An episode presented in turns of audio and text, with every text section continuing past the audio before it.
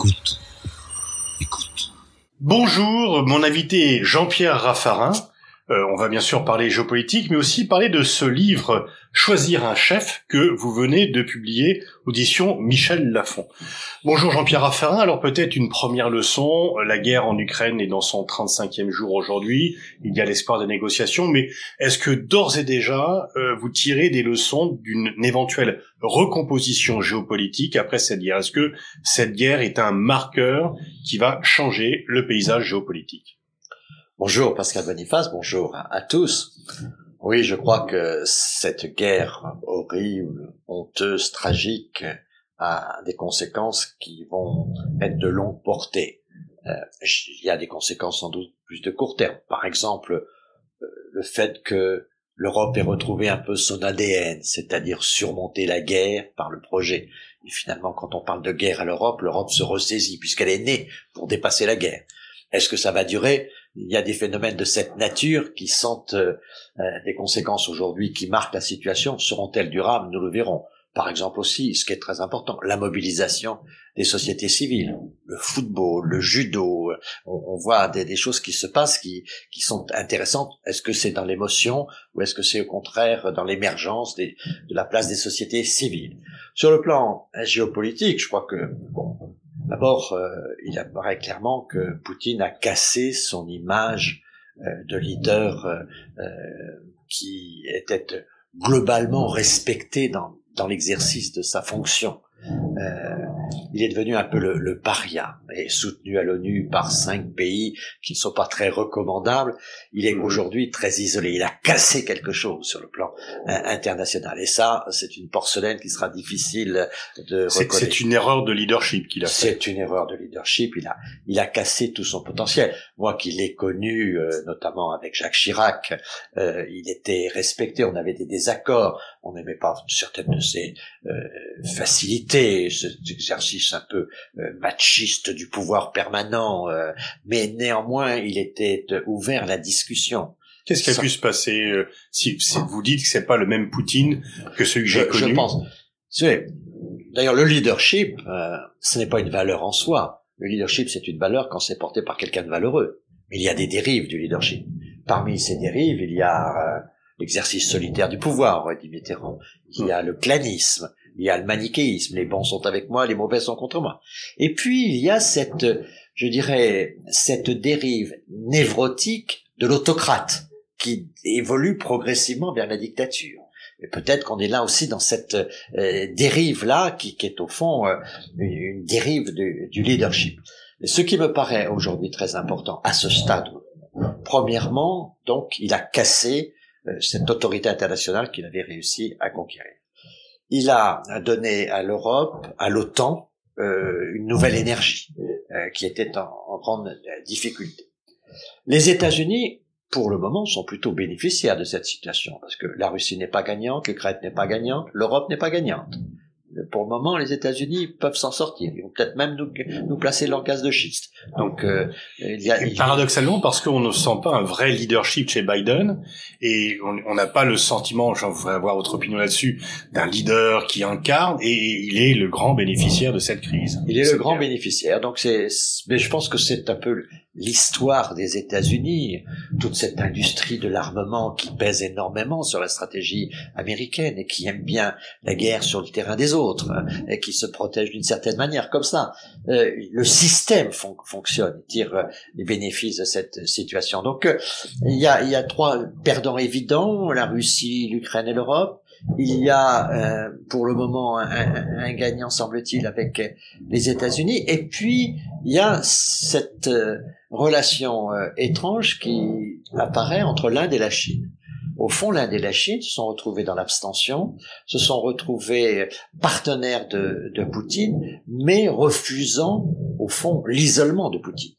La, Chine n'aime pas être isolée. La Chine. Ce qui est curieux, c'est qu'on pensait que les, vu l'axe indo-américain, l'Inde se serait rangée du côté des États-Unis et de l'Occident, et que la Chine aurait soutenu plus que cela le camarade Poutine. Absolument. Et donc, euh, et, et, finalement, elle se retrouve euh, venant de deux horizons différents, elle se trouve aujourd'hui sur une même position, l'Inde et la Chine. Ça, c'est un phénomène quand même qui est très important, et, et c'est peut-être un, un, point global intéressant que la Russie, en cette circonstance, peut rapprocher la Chine et l'Inde et donner, au fond, à cette grande Asie un, un rôle plus pacifique qu'on ne le pensait.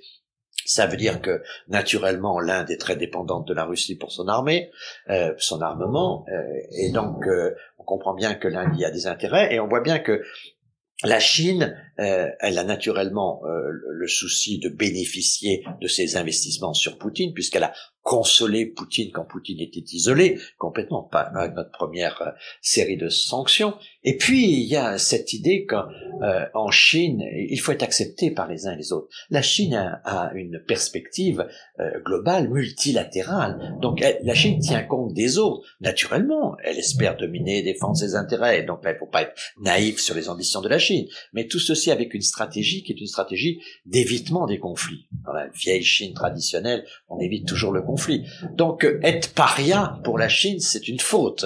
Et ça, c'est quelque chose qui l'empêche sans doute de, de rejoindre à 100% Poutine tout en gardant le, le, fruit de ses investissements passés. Donc, je pense que sur le plan géopolitique, euh, ce, Poutine a cassé sa puissance mais il a aujourd'hui redonné à, l'Asie euh, une place. On voit bien que le China bashing mettait la Chine dans une position difficile. Si la Chine joue un rôle actif sur euh, la paix, euh, si elle se rapproche un peu de l'Inde, qui était quand même source de tension, officiellement les deux pays s'entendent. Enfin, on voit bien que la Chine hmm. est particulièrement amie avec les ennemis de l'Inde. Voilà, et donc il y a les conflits de frontières. Et donc, je pense que c'est en train, c'est en train de, de bouger. Pour le moment, euh, la situation reste, on pourrait dire, une crise régionale, mais il y a euh, dans cette crise des impacts géopolitiques majeurs. À nouveau, les États-Unis fertilisent euh, leur stratégie historique qui est d'essayer de, de, de, tirer profit des situations qui ne l'affectent pas directement. Et puis peut-être que l'Asie, là, va trouver une, une circonstance pour euh, se montrer euh, plus concerné par la paix et par l'équilibre du monde, c'est-à-dire par un cessez-le-feu en Ukraine. On a l'impression que le monde occidental s'est raffermi, réuni, très solide. Jamais finalement l'OTAN ne s'est aussi bien euh, porté. Il n'y a plus de contestation et qu'en même temps il n'emporte pas aussi facilement l'adhésion puisque il y, a, y a à peu près tous les pays ont condamné l'agression russe de l'Ukraine mais il y a nettement moins de pays qui sont d'accord pour sanctionner la Russie et donc suivre l'Occident. Est-ce que vous avez partagé le sentiment d'un Occident, d'un monde occidental très uni, mais qui n'est pas euh, aussi euh, admis dans le reste du monde? L'Occident aujourd'hui est, est, mondialement très affaibli. Il est euh, économiquement puissant, la puissance des États-Unis, mais l'Occident c'est le camp américain. Et c'est pour ça que moi je préfère parler dans cette crise de la démocratie et du front des démocraties. Ce qui compte, c'est que Poutine, ce qu'il a comme adversaire, plus que l'Occident, c'est la démocratie en Ukraine. Et c'est, je pense que c'est très important que nous valorisions le front des démocraties. D'ailleurs, ça nous permet de parler avec l'Asie parce que le Japon hein, s'est engagé, dans les sanctions, parce que la Corée du Sud.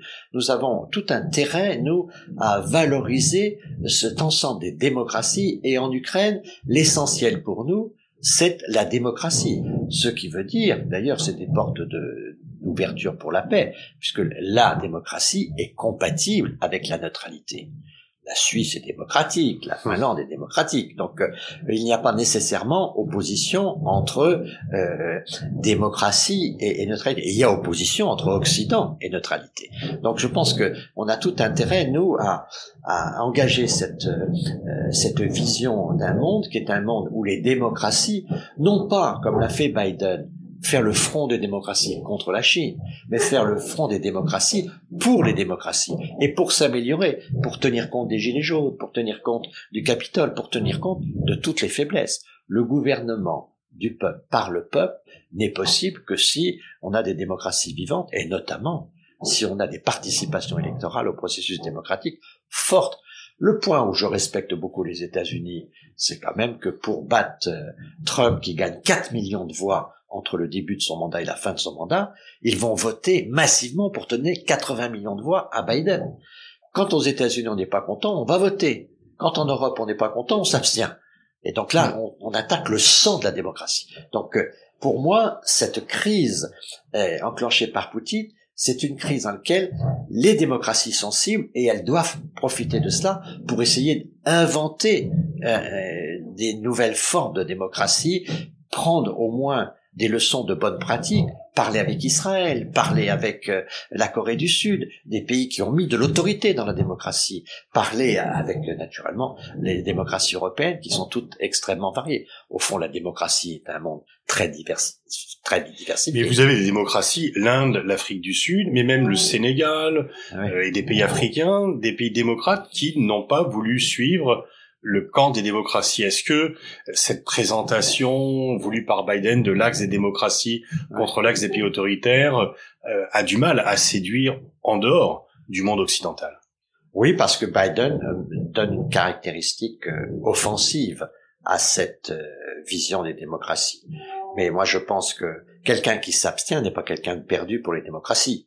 Mhm. Euh, c'est quelqu'un qui, naturellement, ce n'est pas quelqu'un qui est engagé dans le combat, mais c'est déjà très important euh, qu'un certain nombre de partenaires de la Russie, de gens qui ont été euh, très liés ou historiquement ou qui sont aujourd'hui très dépendants de la Russie, puissent s'abstenir. Donc il ne faut pas les considérer comme des adversaires, mais le problème du front des démocraties, c'est certainement pas de partir en opposition contre X ou Y, parce que nous sommes forcément en faveur de la responsabilité et en faveur euh, du respect des différents partenaires, mais c'est d'essayer de progresser pour les démocraties. Je ne suis pas sûr, par exemple, que euh, que le Biden en, sur euh, la frontière en Pologne, ça soit la meilleure des initiatives. Je, je, pense qu'il faut qu'on nous on puisse se dire aussi que certes aujourd'hui on défend nos, nos propres idées, mais on a aussi à nous corriger nous-mêmes sur pas mal de sujets, et les démocraties doivent le faire.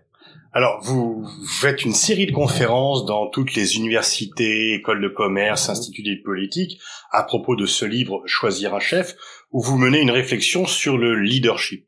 Et vous évoquez plusieurs types de leadership euh, que vous et notamment vous avez un chapitre sur le pari africain. Il y a un leadership africain qui serait différent. Oui, je pense que le leadership, euh, au fond, il est continentalement très différent. Aux États-Unis, tout s'apprend. On apprend le charisme, on apprend à parler, on apprend à faire rire, on apprend à diriger des réunions, on apprend à écrire, on apprend à séduire. Vous allez dans n'importe quelle université américaine il y a des livres sur le leadership partout. En France et en Europe, c'est différent. C'est pas complètement de l'acquis. Il y a une part d'inné dans le leadership. C'est en effet le charisme, le talent. De Gaulle, dans le fil de l'épée, parle beaucoup de, leadership et, il dit cette phrase qui résume bien la pensée européenne du sujet. Au chef comme à l'artiste, il faut le don façonné par le métier. C'est-à-dire qu'il faut quand même une capacité personnelle à être chef, à pouvoir parler aux autres, avoir une autorité naturelle. Qui ne s'apprend pas. Qui ne s'apprend pas complètement. Et que De Gaulle appelle en fait le caractère. Et ça, je pense que c'est important dans la vision européenne. En Asie, c'est complètement différent, puisque le chef, euh, au fond, euh, n'agit pas. Le chef, il n'est pas connu du public. Le chef, il est enfermé dans la cité interdite. Quand vous recevez aujourd'hui une délégation chinoise, ce n'est pas le premier qui vous serre la main qui est le chef. Le chef, il est dans le groupe. Le groupe protège le chef. Et le chef, il fait agir, il agit, il est chef d'orchestre, mais il n'est pas, comme on, est en, Europe quelquefois sur le pont d'Arcole, devant ses troupes. Alors ça, est-ce que Xi Jinping n'auront pas cette euh, tradition? Est-ce que c'était plutôt Deng Xiaoping qui agissait ainsi, et Xi Jinping, lui, se met beaucoup plus en avant? À mon avis, Xi Jinping est dans une rupture euh, de ce point de vue-là avec la euh, civilisation traditionnelle chinoise en matière de leadership.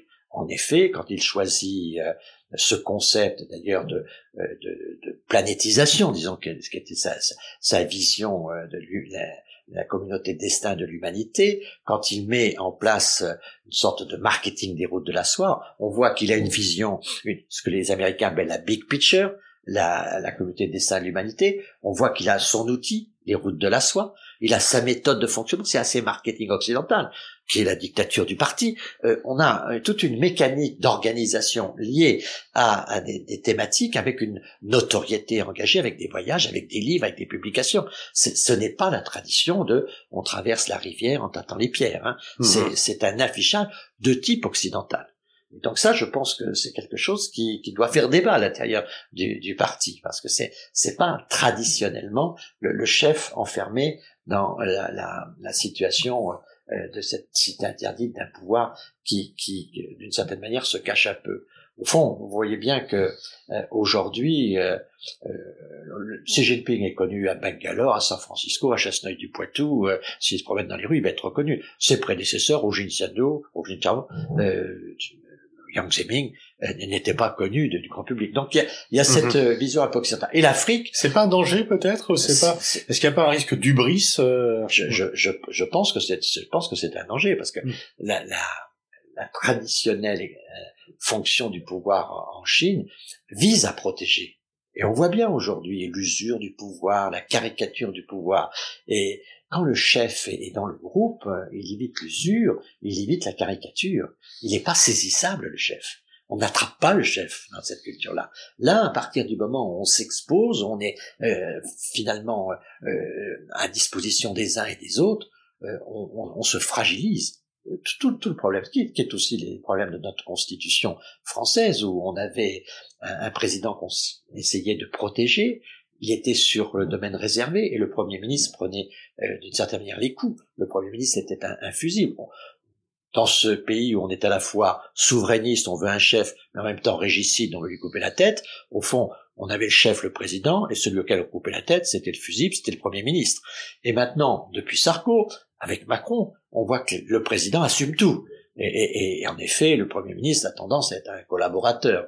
Et, donc, on n'est plus dans cette situation où les institutions protègent le chef. Et donc là, il y a, y a vraiment un danger d'usure, surtout avec euh, la puissance médiatique d'aujourd'hui.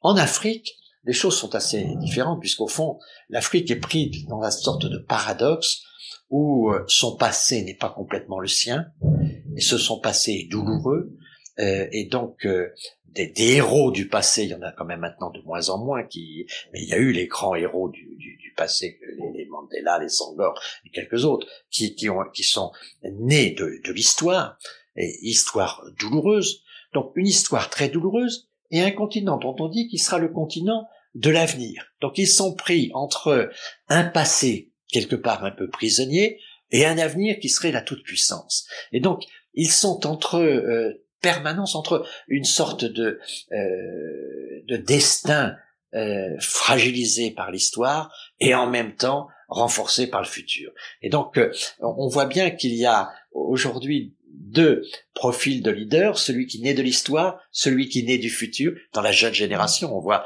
ceux qui... Et donc, tout leur problème aujourd'hui est de lier ce futur à son histoire et de ne pas les opposer parce que sans racines, sans, sans cette compréhension très, très humaine du passé, euh, l'avenir ne peut pas être un avenir qui viendrait d'une culture asiatique, d'une culture américaine, même européenne. Donc il faut que cette culture euh, euh, africaine profonde puisse se nourrir à la fois de cette histoire de libération tragique, disons, avec cet avenir de prospérité attendue avec des défis naturellement qui sont considérables. Donc je trouve que le leadership euh, euh, africain, il est en fait sous tension, et, et c'est ce qui le rend difficile. Est-ce qu'il y a un leadership spécifique à la française? Vous parliez d'une rupture de tradition avec euh, Nicolas Sarkozy et Emmanuel Macron qui euh, incarnent moins, enfin qui incarnent plus et font plus d'ombre. Euh, est-ce que est-ce qu'il y a une spécificité du leadership à la française avec effectivement cette tension entre l'aspiration à avoir un leader et la tentation du régicide? Je, je pense qu'il y a vraiment cette culture française qui est que euh, le chef est un mix entre l'inné et l'acquis. Donc ça, c'est quand même vraiment, de ce point de vue-là, de, de Gaulle est, est, vraiment l'exemple, l'exemple même. Mais d'une certaine manière aussi Mitterrand d'ailleurs, euh, qui euh, fait ça. On parlait tout à l'heure de capacité de résistance dans l'opposition. c'est aussi ce qu'on pourrait appeler le caractère qui, qui mhm. définit cette forme. oui, il restait 23 ans dans l'opposition sans être tout le monde ne résiste pas à cela. Quoi. Voilà. Et donc c'est c'est quelque chose d'assez intéressant de, de, voir que c'est cette idée de caractère au fond qui qui est euh, la partie euh, innée euh, du leadership à la française. Mais disons que nos institutions, notamment le quinquennat, ont changé quelque peu les choses, puisque au fond il n'y a plus ce débat parlementaire qui venait s'inscrire à l'intérieur d'un septennat, puisqu'on avait des élections législatives, le Parlement était élu pour cinq ans et les présidents pour sept ans, il y avait forcément un rendez-vous parlementaire, ce qui crédibilisait le Parlement et ce qui donnait une respiration au septennat. Aujourd'hui, finalement, on a une élection présidentielle suivie immédiatement d'une élection législative, et une fois qu'on a cette majorité et ce président articulé, on a cinq ans où vous circulez et il n'y a rien à voir. Et donc on n'a plus ce rendez-vous parlementaire spécifique de respiration.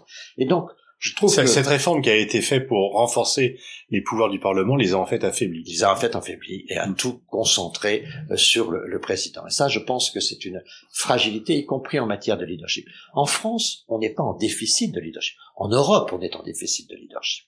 En France, on n'est pas en déficit de leadership parce que si vous prenez Monsieur Macron, il a des qualités assez exceptionnelles. Mais Madame Pécresse, on peut pas dire si on était France insoumise que Monsieur Mélenchon manque de leadership. Euh, Madame Le Pen a son leadership. Chacun, on, on, manque pas de qualité, je dirais, de, euh, au point de vue leadership de nos candidats.